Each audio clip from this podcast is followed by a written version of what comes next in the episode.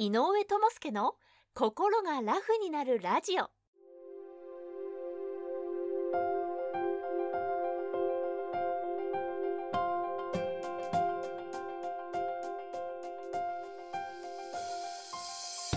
この番組は精神科医で産業医でもある井上智介が細かいことは気にせずに笑っていこうをテーマとして医学や心理学の側面から今すぐ使える心が軽くなるコツやスキルをお届けする番組です。はいどうも。精神科医で産業医の井上智介です。よろしくお願いします。さて今日なんですけどもお話しさせていただきたいのは大規模災害などが起きた時に被災している方の心のケアをどのように行っていくかということについてお話ししたいと思います。実は何回か前のラジオでもこの手のお話はさせていただいたんですけども今回はですね、まあ、地震だったりとか、まあ、集中豪雨とか、まあそういう一般的な大規模災害の時にも活用できるですね、え、心のケアについてお話ししたいと思っております。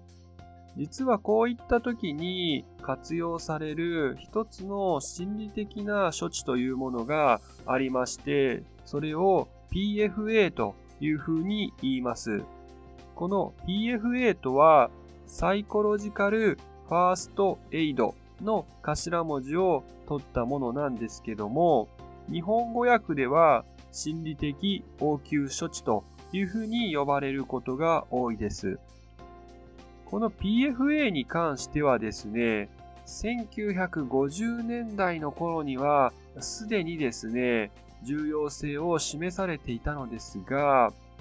まあ、この PFA はですね、いろんな団体がま、様々な方針で作成することになりまして、まあ、ただ内容は似たり寄ったりだったりします。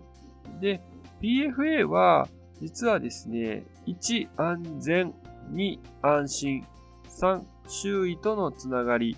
4、自己効力感、5、希望と言われる5つのカテゴリーから作成されています。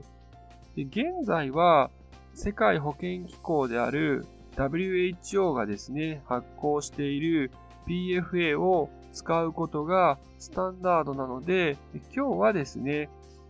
WHO が発行している PFA を使ってですね、大規模災害の時に被災した人に対してどのような心の支援をすれば良いかということを、まあ、噛み砕いてですね、お話ししたいなというふうに思っております。まず、この PFA で言われている大原則というものがあります。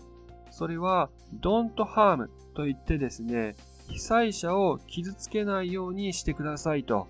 いうところが何よりの大原則になっています。これはどういうことかというと、私たちのように被災者に対してですね、サポートしていくような人がですね、そのサポート自体が有害になってたりとか、サポートが押し付けがましいようなものにならないように、配慮が必要だということを意味しています。例えばなんですけど、まあ、大きな震災などがあった時に、まあ、まだ水や食料など、基本的なですね、生活が不安定な状態にもかかわらず、まあ、こちらがですね、まあ、専門職だということをゆえにですね、まあ、頑固になって心理的なケアをしようとするのは、逆に被災されている方にとって負担になるのはなんとなくわかるんじゃないかなというふうに思います。被災の直後っていうのはですね、まあ、衣食住などの生活面やトイレなど衛生面などの支援を通じてですね、まずはそこの安心と安全を提供できて、最低限の落ち着きをですね、取り戻してもらうことが何よりも大切になります。そして何でもかんでもね、こちらが手を出すというのは、個人レベルのですね、心の回復力、レジリエンスと言いますけども、まあ、それをですね、低下させてしまうことがあるので、サポートする側も、まあ、柔軟な対応というのが必要になってきます。まあ、そのあたりがですね、ある程度生活面が安定した後にですね、初めて PFA の活動に移っていくということです。そこで、まあ、PFA がどんな活動をしているかということなんですけども、実は PFA の活動は3つの L から成り立つと言われております。それは、1、ルックで見るということですね。で、2つ目は listen で聞くという意味です。で、3つ目はリンクでつなぐという意味です。まあ、これらのですね、3つの L をですね、どういった意味があるのかというのを具体的にお話ししていきたいと思います。1つ目のルック、見るというのはですね、どんな時であってもサポートする側はですね、しっかり周囲を見渡す必要があるという意味です。明らかに早急にですね、対応しなければいけないような、例えば興奮が強かったり、動揺が強かったりするような人を見逃さないようにしましょうという意味です。ある種、ここでしっかり精神的なトリアージをつけていくというのが必要になってくるのです。二つ目の listen、聞くですが、これは最初の look の段階で、この人に支援が必要だなと思ったら、まずその人にしっかり声をかけて、何か気になることがないですかとか、何か困ってることがないですかなどで、相手のね、ニーズをしっかり把握することから始まります。まあ、この時ですね、サポートする側もですね、時間的な制約などからですね、焦っているような様子などを見せてしまうと、被災者の方もですね、かなり焦りを感じてしまうので、落ち着いてですね、話ができるような雰囲気を作って、相手の不安な気持ちに寄り添いながらしっかり受け止めていくということをしていってください。ただ、注意点としてですね、あまりに感情移入しすぎてですね、できもしない約束は絶対にしてはいけません。さらに、気休め程度のですね、励ましの言葉っていうのも必要はありません。あくまでも話を listen 聞いて、辛い気持ちに寄り添うことが目的だということを忘れないでほしいと思います。で、3つ目の link、つなぐということなんですけども、これはですね、必要であれば、よりですね、専門的なサービスにつないでいってほしいということを示しております。まあ、例えばですね、あなたが遠方から被災者の人をサポートするですね、ボランティアの一員だったりとかすると、あなたも性格があるので、まあ、どこかでですね、その場を去らなければいけない時が来るはずなんです。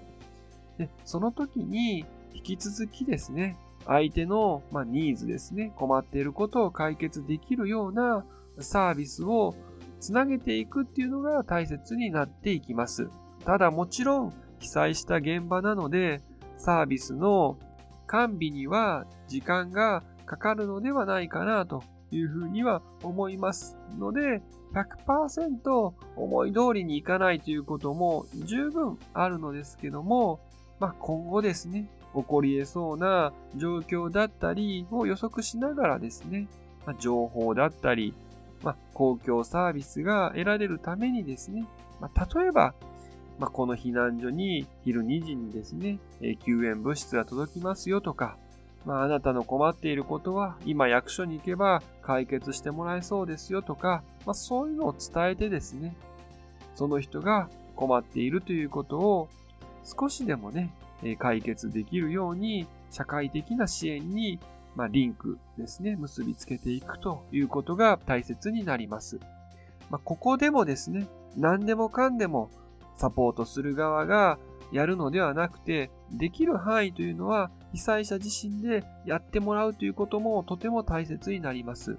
実はそれをしないとですね、被災者自身が、あ、自分はまあなんとかやっていけるなというこの感覚ですね。自己効力感と言いますけども、これをですね、失ってしまって、よよりですね、心の回復が遅くなると言われていますので、注意してください。今回は WHO 版の、まあ、PFA についてお話ししましたけれども、まあ、今後ですね、まあ、世界各国の災害の経験を活かしながらですね、この PFA に関してもですね、まあ、内容が充実して版を重ねていくんじゃないかなというふうに思っております。まあ、災害大国と言われる日本ではですね、この PFA は非常に有効であるにもかかわらずですね、実は精神医学に携わるような人しか知られてないので、ぜひですね、多くの人に知っていただき、たくさんの人の心が救われることを僕は願っております。では、今日はこの辺りでおしまいにしましょう。最後まで聞いてくださってありがとうございました。また、今後もラジオの更新のモチベーションなどにもつながりますので、ぜひ、ポッドキャストの人はフォロー、YouTube の人はチャンネル登録をお願いします。では、さようなら。バイバーイ。今回の内容はいかがでしたでしょうか？少しでもいいなと思えば高評価やチャンネル登録をお願いしますそしてもしあなたと同じように悩んでいる方が近くにおられましたら是非この番組を紹介してもらえると嬉しいですでは次回もお楽しみに。